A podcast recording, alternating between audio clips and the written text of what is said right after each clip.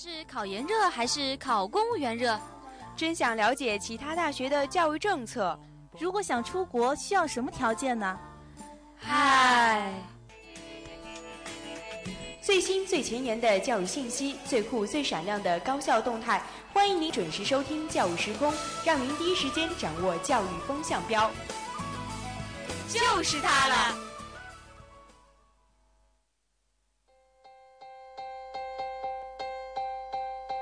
Standing in a crowded room and I can't see your face.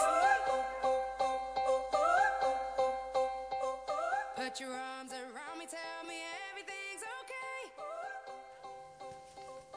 Hello，各位听众，欢迎收听 FM 九十五点二浙江师范大学校园之声。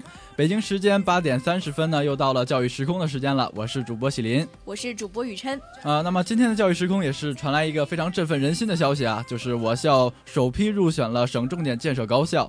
呃，那么既然说到了内容，就让我们先介绍一下我们第一个板块的主要内容吧。嗯，首先呢是教育新闻，第一条新闻呢就是刚才喜林所说的，我校入选首批省重点建设高校，也是非常的不容易啊，很厉害了。嗯，那么第二个高校就是我们的辅导员走入呃我们的大学生内心世界，用九十本呃寝室周报来点亮我们九十呃九零后的内心世界。第三条新闻呢，就是关于我们这个中俄联合大学的事情了。中俄联合大学呢，将于明年迎来首批的学生，搭建了一个非常高端的一个教育平台吧，可以说。呃，那么我们的第二个板块重头戏呢，就是介绍一下我们藏在高校的一些顶级博物馆，是不是很有趣呢？第三个板块教育辣评，今天要讨论的呢是上讲台先持证这个话题了。嗯。呃，那么话废话不多说，让我们进入今天的主题吧。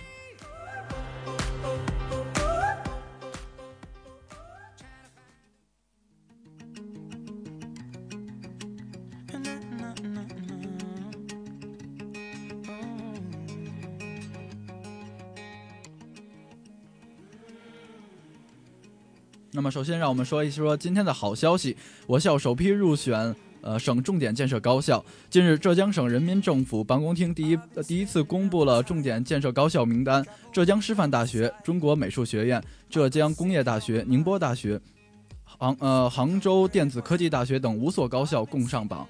啊，那么在去年呢，浙江省这是启动了省重点高校的建设计划，啊，在全省范围内或者全国范围内，那征选了十六所大学来呃竞技这个五个名额。呃，也是说我们的标准也是十分的苛刻，它既要考察我们学校的综呃综合办学实力，呃，也要注重我们的特色发展。呃，我想我们学校的特色应该就是非洲文化了，对不对？可以这么说，不过我觉得非洲文化还是一个点吧。不过总体来说，我们师范大学嘛，可以这么说吧，我们学校可能在浙江省。在师范专业方面是可以算是一个龙头老大的，所以我觉得能评上这个省重点建设高校，应该也是不足为奇。对，既然这是一个省的呃建设项目，也相信我们的学校呃硬件设施也会越来越的好，呃越来越好。我们毕竟会浙江省的政府应该以以后会更加的有一些资金投入，对对对。呃，我也相信我们的呃学习氛围也越来越的好，然后提供更多的人才来报效我们的社会和祖国吧。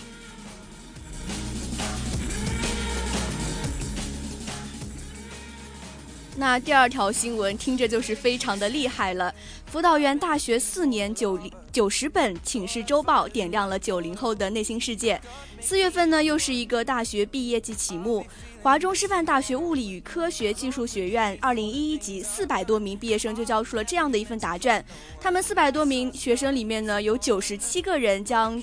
读研深造，其中四十个人是被保送到了北京大学、南开大学等等这些非常高大上的一些学校来读研究生。另外呢，一半以上的人呢已经签到了非常好的单位。他们除了在这些就是一些前途上已经没有没有无忧了之外，在国际著名刊物也发表了非常非常多的论文，还有各种奖项啊，看起来真的是非常的高大上。那我们可能会觉得，嗯。这样子的一个成绩可能会跟什么有关系呢？对，我们就呃发出这个质疑了，到底是什么造就了这个学校有这么多的人才？嗯，没错，那给出的答案是，居然是就是这一切成绩都是跟他们的辅导员一位叫胡余印的老师啊是离不开关系的。这位老师呢，就是每一周都会办一个寝室周报。然后会一个寝室一本，从日常学习收获到成长的心事困惑，有谁有问题都可以写在里面。那我觉得这样的一个方式可以跟辅导员拉近一个心理，所以就能够就是能够更加心无旁骛的学习吧。嗯，对，我也想，呃，我也觉得这个呃班主任也是十分的有心，呃，因为大学和高中的学习对呃完全不同。对我们相对独立的啊，对于老师或者是室友来说，我们学习都是自主性很强。对，呃，所以我们在生活中或者学习上会遇到很多的问题，呃，然后我们的班主任为我们解答，也是可以拉近我们之间干系呃关系，呃，然后也是嗯为我们呃学生的未来铺平了一条道路吧。嗯，所以也是可以说。所以说，碰到这么一个认真负责、有爱的辅导员，真的是一件非常非常幸运的事情了。对对对，那么希望浙师大也可以模呃呃效仿一下，呃不妨出呃不妨试一试，没准会有出其不意的效果，也为我们学校培养出更多的人才。没错。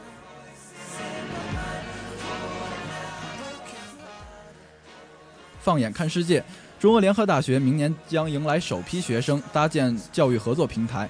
呃，近日呢，在中俄政界、教育界、企业人、企业人士在杜马金色大厅，呃，讨论了在关于在中国深圳呃办这个中俄联联合大学的一个事宜，也是签了一个呃莫斯科大学成立中国留学生法规的一个协议，呃，而我们的呃而他们的那个莫斯科大学校长呃萨夫多尼奇指出，中俄将共同努力把这个联合大学。呃，做成世界一流，甚至是呃具有很独特的综合性大学，也是推动了两国青年和人文领域的交流。呃，那么想到了去年的港大在内地办学，而今年呢又有了呃俄罗斯，对俄罗斯在内地办学，也是可以说呃我们国家和国家与国家之间的教育交流也是越来越的频频繁。呃，也是说我们国家也是越来越重视教育的这个嗯圈子了。对对，毕竟说像香港这些地区，还有俄罗斯这样的国家，在很多的一些方面上，可以都说是可以说是嗯，比我们国家先行一步对他们的教育理念很先进，呃，毕竟是国际的学校。所以我觉得有这样一个交流的机会，真的是非常不容易的。如果能去读一下，也是蛮好的。啊，对啊。然后我们的呃编辑陆明也是说，他们的那个俄罗斯个个都是颜值爆表啊，不仅是让我们增加了一个心智的学习，也是让我们。大饱眼福了，没错，这也是一个点啊，真的是有非常多的小鲜肉可以看。嗯，对的。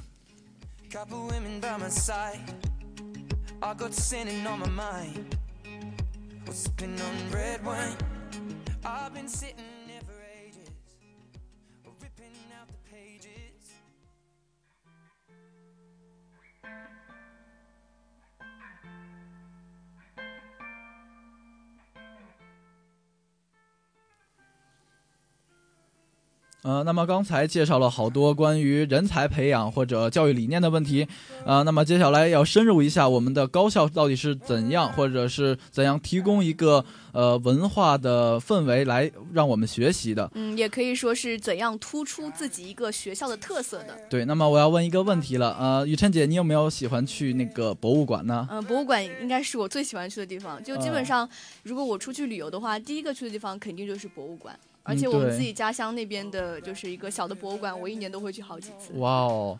然后我知道你对那个汉服特别，汉服呃汉服哦，不好意思，汉服特别喜欢。我猜你也是去过相关的博物馆了。嗯，呃，那么如果学校里办了一个博物馆，你有没有兴趣呢？嗯，应该还是蛮有兴趣的吧，因为相对来说，就是高校的博物馆可能面向就是我们这些高高校里面的在读生比较多一些，所以它的一些包括像讲解啊之类，可能会更加详细一点，会会更好懂。对，说不定还有不同种呃不同领域的文化让我们吸收，非常的多元。呃，我想各位都听到了这个，如果。一个博物馆建到学校是多么的不可思议，而其实很多冠以一个第一名博物馆都是在都是藏在这个高校的校园里。嗯，也就是说，就是什么中国第一第一什么博物馆，对对对，都是在我们高校里面对，其实起源于我们的大学。嗯，对。呃，那么据不完全统计，呃不呃不完全统计呢，我们的呃国家一共有一百多所高校拥有这种博物馆，而浙江省的象牙塔里就拥有二十个五花八门的博物馆，也是非常的多了。对，那我。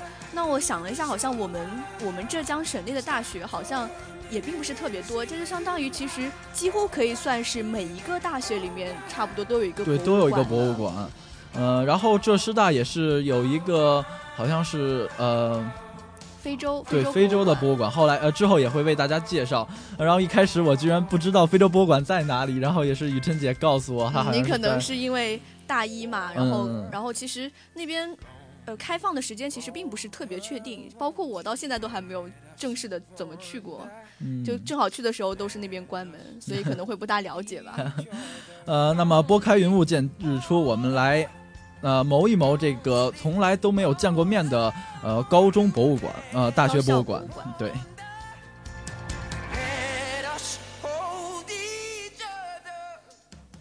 那么第一站我们就来到了温州大学，它的。发绣博物馆，呃，听到发绣这个很神奇吧？然后它这个博物馆是藏藏在了行政教学楼里，呃，只不过有三百七十平方米的面积，却藏了呃其中的藏品却是非同小可，呃，其中的艺术品却是在美国的纽约联合国总部进行过将近一周的演出，而用发绣这种呃很独特的也很传很传统的一种手法，呃。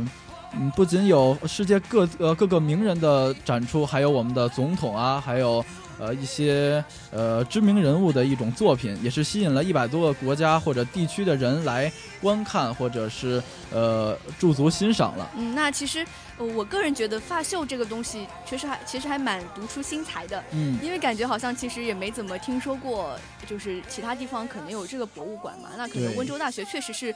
第一个也可能是唯一一个吧，我没有 没有查过资料，也不敢确定说。但是确实他能够想到说要办这个博物馆，我觉得也是嗯挺厉害的。包括说里面的一些展品，我想做得出来的时候也肯定不容易，毕竟发绣是一门挺难的技术。对，既又是传呃呃继承了我们的传统文化，又让我们学生呢呃领略到了不同的文化气息吧。嗯，就是呃，大家可能在参观这个博物馆的时候，可能会更加对我们就是这个中国的一些更比较古老的技术啊，产生一些比较浓厚的兴趣。因为发绣它是用头发做丝线来绣出那种图案来嘛，其实技术上来讲的话，包括一些选材方面啊，就是选怎样的头发，那肯定是要比我们传统的一些刺绣要更加难了。嗯，那么这么好玩的一个博物馆，你是否去过呢？嗯。我觉得我以后如果有机会，我一定要去看一遍。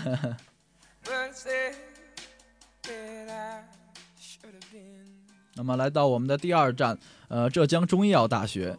呃，说到浙江中医药大学，那嗯，不同凡响，一定是呃中国医呃中国医药博物馆。呃，而我们所知道的这个浙八位啊，就是好多好多好多。其实我也没有学过中医，呃，就是他们的一些非常常见的呃中药药材。呃，可以说我们的呃中呃浙江呃浙江中药大学既是一个呃非常嗯大的一个中药博物馆吧，也是一个中药的宝库，因为它其中的东西也是价格不菲，呃，比如说五灵芝啊，或者是呃帮助这个孕妇。呃，通经或者下乳的这些东西，我说的真的好吗？嗯，也没有关系，因为感觉，嗯，中医药这个东西能拿来当博物馆，可能有些人是觉得有点不可思议的。嗯，因为觉得好像我们现在好像什么中医中医院啊，还有中药堂特别特别多。对，其实更像药材铺。对对，有这种感觉。但是其实，呃，确实有很多药材是非常珍惜，你在一般的药店里面是看不见的。嗯。而且我们我们一般人可能有些人会对中医怀有一种，呃，超出一般的崇敬感吧，可以说，就感觉中中药可以就是。治一切病。其实，我觉得如果你参观了这个博物馆，你可能就会对中医还有中药产生一些比较正确的认识。嗯，那么有兴趣的同学不妨去参观一下我们的中医药博物馆。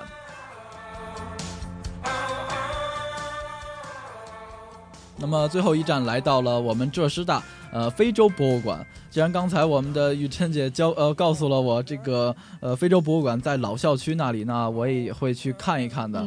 呃，不过我们的编辑也是非常的好心啊，告诉了我这个呃非洲博物馆呢是嗯可以说是一个第一呃第一个也是呃可以说唯一一个吗？呃我也不知道，可能不大确定，但是我们中国首个那是肯定确定。对对对，因为它是以非洲文明作为。主题的一个综合性博物馆，呃，这个综合性体现在它不管是文化上，是呃大到一个文呃国家文化的一个呃东西吧，或者小到一个嗯每每家每呃每家每户都会用到的工具啊或者家具啊，呃这里淋漓尽致，呃可以说它又是为我们提供了一个好的文化呃文化素材，也是让我们告诉了呃告诉了我们。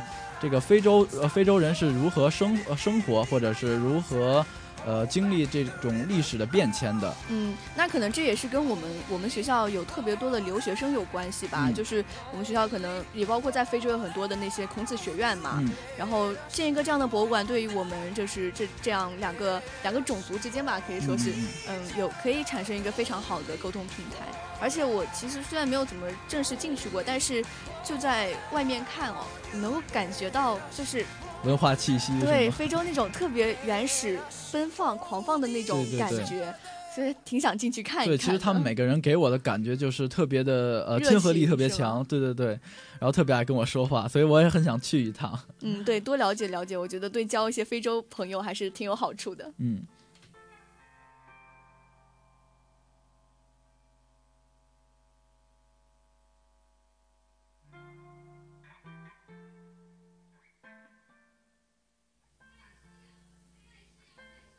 呃，那么既然说到了我们的博物馆，呃，呃，既然你们想去参观，一定会遇到一些种种的问题，也是我们学生所反映的。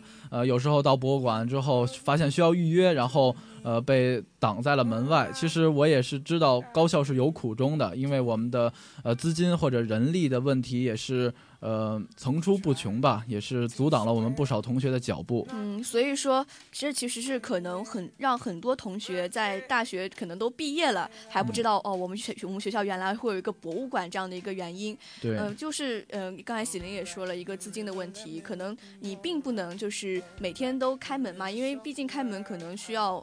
花费一些，还是花费还是对电啊、水啊，然后呃这些工作人员啊，反正是工作人员一般都是都是。呃，志愿者就我认识我一个外院的同学，他就是因为口语不错，然后就被选到了非洲博物馆当那种就是讲解员。嗯，他就是基本上都是也不是每天都在的，因为他毕竟课也多嘛。对。然后就只有在什么嘉宾或者是领导来的时候参观的时候，或者是有时候预约好了开门的时候，他才会过去讲解。所以这确实也是我们就是不能经常去博物馆参观的一个原因了。嗯，那么有了我们的志愿者，其实还是不够，因为呃我们。呃，博物馆是一个公益呃公益项目嘛，呃，既既没有什么资金的支持，然后也没有收入，呃，对，所以也提不起来我们的兴趣，然后也是导致了，呃，我们居然有一个博物馆，但自己学生居然不知道，然后也不去宣传，我觉得这个资源也是蛮可惜的，浪费，所以还是希望就是呃。趁我们还在学校，多能够去蹭一蹭这种免费的资源，能够提升一下自己的一种眼界跟文化水平。对，那也是希望我们可以推广一下我们这个高校的博物馆，让我更多的人来知道这个博物馆。嗯，呃，那么我要用一句话来结束我们今天的博物馆之旅，就是美国曾经有一句话说，一个伟大的学校要有一所伟大的博物馆，而大学博物馆的发展是一个国家高等教育发展的缩影。可以说，一个大学的文化底蕴确实影响到我们每一个同学，也是影响到了我们未来的教育水平。嗯，那我觉得来自美国这句话，我觉得说的还蛮有道理的。嗯，因为像我们之前。就是我们国家就上个世纪的时候，可能并不会有很多高校有博物馆，可能没有这个资金，也没有这个人力。嗯。但是呃，包括像近近几年来，就特别多的大学都开始慢慢建起博物馆来。那从中其实我们也可以看出来，我们自己国家一个教育水平慢慢在发展了。对，那么也是让也希望我们的浙师大的博物馆越来越好，我们的教育水平也越来越好。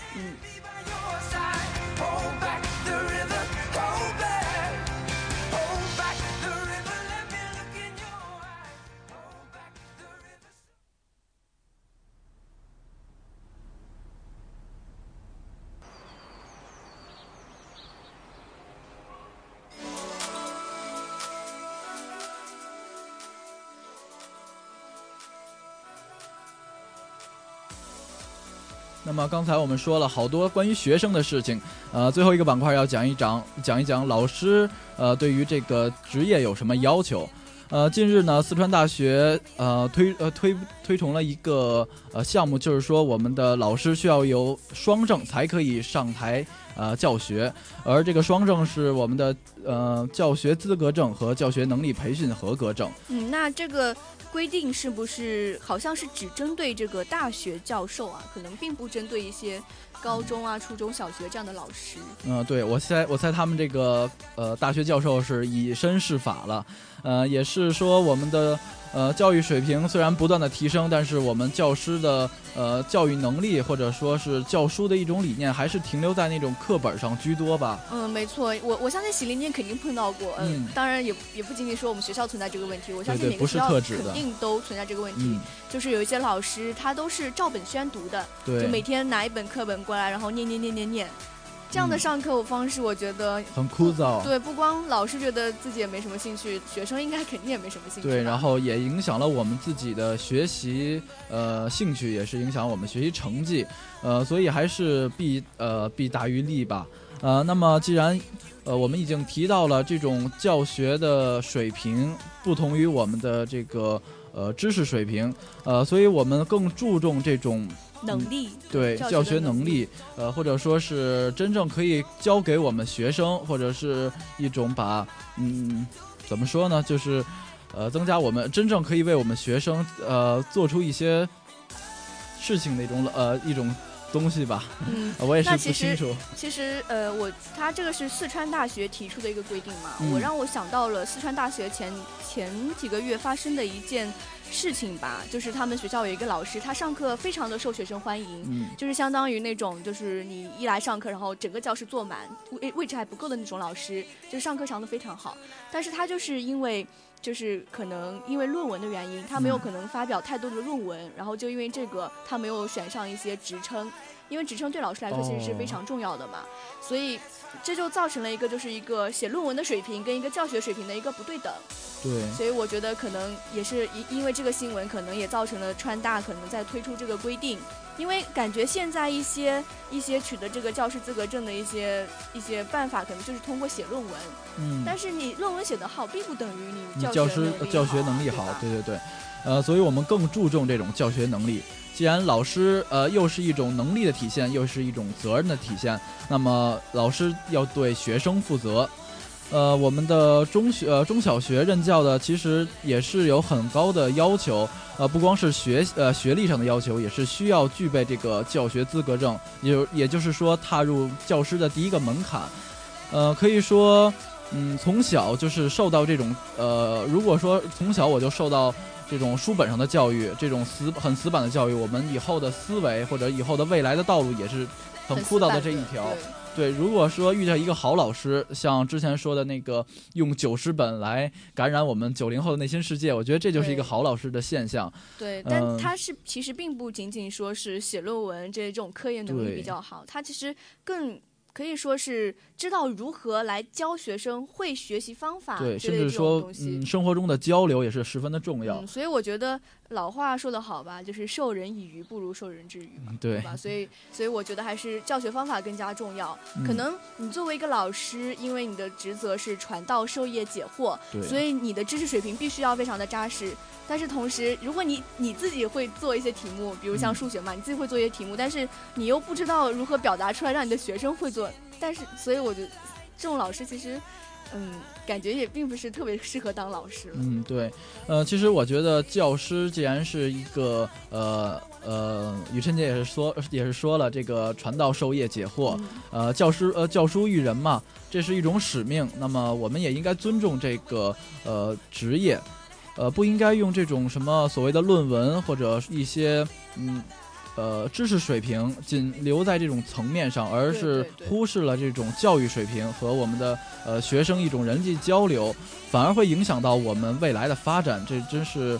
呃，得不偿失啊。嗯，所以我觉得现在一些大学啊，包括也不也不仅仅是大学，像像包括高中跟初中，他们现在选老师的时候，就是太过分的看一些学历还有科研方面的能力。他们是哪里毕业的呀？对啊，然后什么什么研究生、硕士啊之类的。那其实他们就很忽视一种上课的能力。嗯嗯，那其实嗯，我觉得还是要改进一个学校招聘老师的思路吧。对，其实我觉得我们近几年师大做的。像这种，呃，教学能力方面培养的还蛮好的，对，挺好的。对，石林，你是不是师范生？我不是师范生。对 你可能就不是特别了解，像我是师范生嘛，然后我们现在就要上特别的、特别多一些师范专业技能的课，就包括说课啊，还有然后还要练写字什么的。所以对这些，其实对我们以后就是如果当老师的话，那对我们以后的学生发展肯定是有好处的。对，教师素质的一种提升。对，而且一个教学能力的提升也是有在的。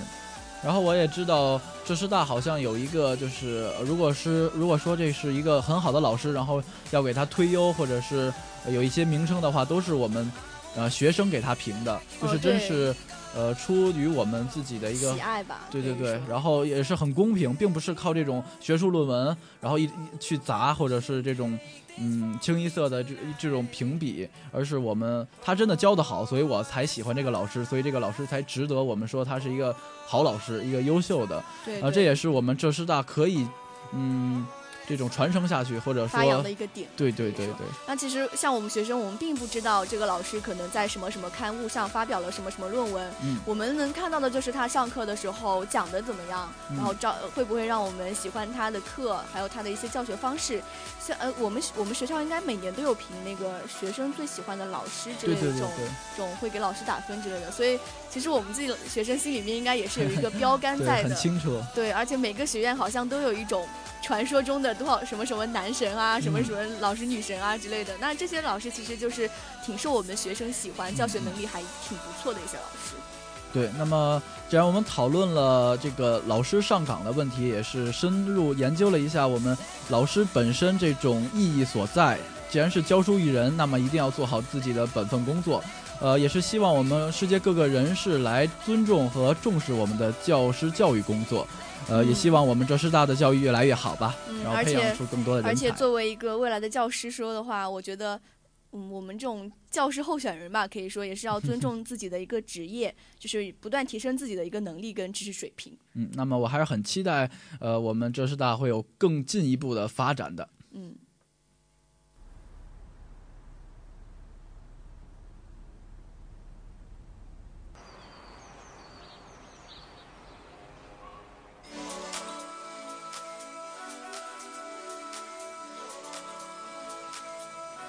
呃，那么让我们回顾一下今天教育时空的主要内容。呃，我们的第一板块也是说了很多关于人才培养的方面。呃，一个是我们的喜讯，我呃浙师大进入了重点呃建设高校的名单。呃，然后也是有非常多的这种 要求，硬性要求，我们学校都达到了，真的是非常非常的不容易，挺挺厉害的，真的觉得。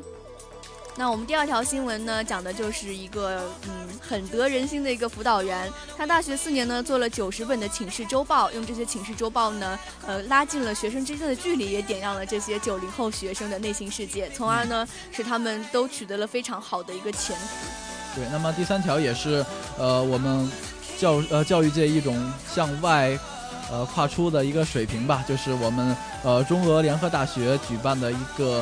呃，合作也是让我们的教育水平更上一层楼。